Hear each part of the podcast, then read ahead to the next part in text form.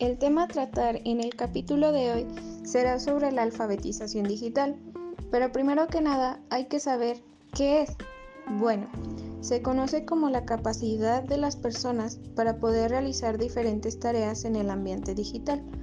Se puede decir que es una nueva forma de comunicación, creación y comprensión de información. En otras palabras, se define como la capacidad para saber utilizar la tecnología y habilidad para poder comprender cómo utilizarla y así poder aplicarla. Donde puedo destacar que en la alfabetización digital tiene varios niveles que vendrían siendo el básico, el intermedio y el superior. Bien, la alfabetización digital básica que necesitamos hace referencia a las habilidades mínimas para aprovechar la innovación de la tecnología que está a nuestro alrededor. Entonces, esto vendría siendo el aprendizaje de uso, la comprensión de su uso y la creación, que es el paso para avanzar en la alfabetización digital. En otras palabras, el saber comunicarse a través de ella. Bueno, al saber el significado de alfabetización digital, mi compañera Jennifer nos compartirá información relevante sobre cuál es la importancia de la alfabetización digital. Adelante, Jenny.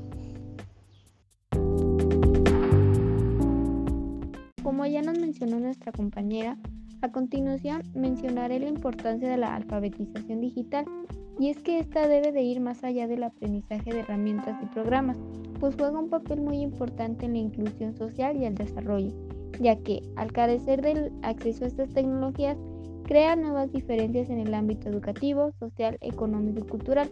Es decir, la alfabetización digital es la clave de desarrollo de la sociedad, la información y el conocimiento. Actualmente, las tecnologías brindan facilidades para crear, editar, grabar y distribuir contenidos. Por ello, cada día se hace más necesario capacitarnos para la creación de multimedia, nos encontramos ante un espacio donde conjugan medios y nuevas formas de comunicar. Tanto en jóvenes como adultos interactuamos en este ciberespacio, una zona cada día más libre. Por ello, es necesario alcanzar esa alfabetización digital que exigen los nuevos tiempos. Ahora vamos con nuestro compañero Andy, que nos comentará los riesgos de no estar analfabetizado digitalmente. Andy. Bueno, como tal, no hay riesgos por no estar alfabetizado digitalmente, así que por el momento solo voy a decir algunos beneficios. Y el primero sería pensamiento crítico, y es sobre si podemos acceder a más información y también contrastarla, tendremos personas más críticas y por lo tanto tendríamos más garantías de una sociedad libre. El otro sería mejoras de uso cotidiano, que trata sobre las nuevas tecnologías se pueden integrar en nuestro día a día, tanto a nivel personal como profesional, mejorando nuestra calidad de vida.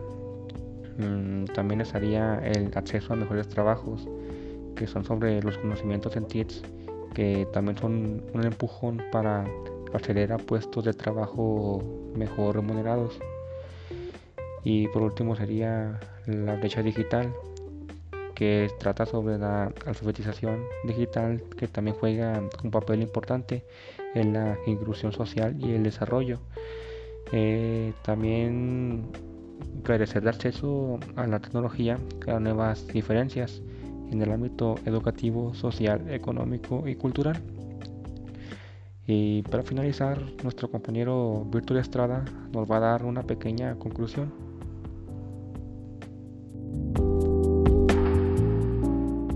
Para saber la manera de cómo se puede apoyar a las personas afectadas por la alfabetización digital, capacita a la persona afectada de la sociedad del conocimiento a un entorno a nuevas formas de comunicarse y de conseguir información para transformarla en conocimiento. Pero se producen desequilibrios en el acceso a las tecnologías digitales por parte de las personas más desfavorecidas, produciéndose desigualdades sociales. La revolución digital caracteriza el inicio del tercer milenio, da lugar a lenguajes, formas de comunicar y entornos nuevos que requieren de nuevas destrezas por nuestra parte. sobre todo como usuarios que están en contacto con los medios y las formas de comunicarse. La incorporación de la TIC a la vida diaria se produce a medida de que las tecnologías se van implantando y su uso va haciéndose cada vez más común. Según la definición de la UNESCO Gutiérrez 2003, es analfabeta funcional la persona que no puede emprender aquellas actividades en las cuales la alfabetización, saber leer y escribir, es necesaria para la actuación eficaz en su grupo y comunidad. Una persona se considera alfabetizada cuando en su vida cotidiana puede leer y escribir comprendiéndola una oración corta y sencilla. La alfabetización funcional se refiere a aquellas personas que pueden realizar todas las actividades necesarias para el funcionamiento eficaz de su grupo y comunidad, y que además les permite continuar usando la lectura, la escritura y el cálculo para su propio desarrollo de su comunidad. Los aspectos claves de la alfabetización digital son multimedia y la digitalización de las personas de la información donde es impredecible leer y escribir multimedia. La información de los documentos multimedia se encuentra a través de textos, sonidos, gráficos, interpretaciones de movimiento. La actualidad la forma de que se produce información se accede a ella pasando de la forma impresa en papel a estar más relacionada con la digitalización con bases de datos electrónicas y redes de intercambio y distribución de documentos multimedia local y globalmente.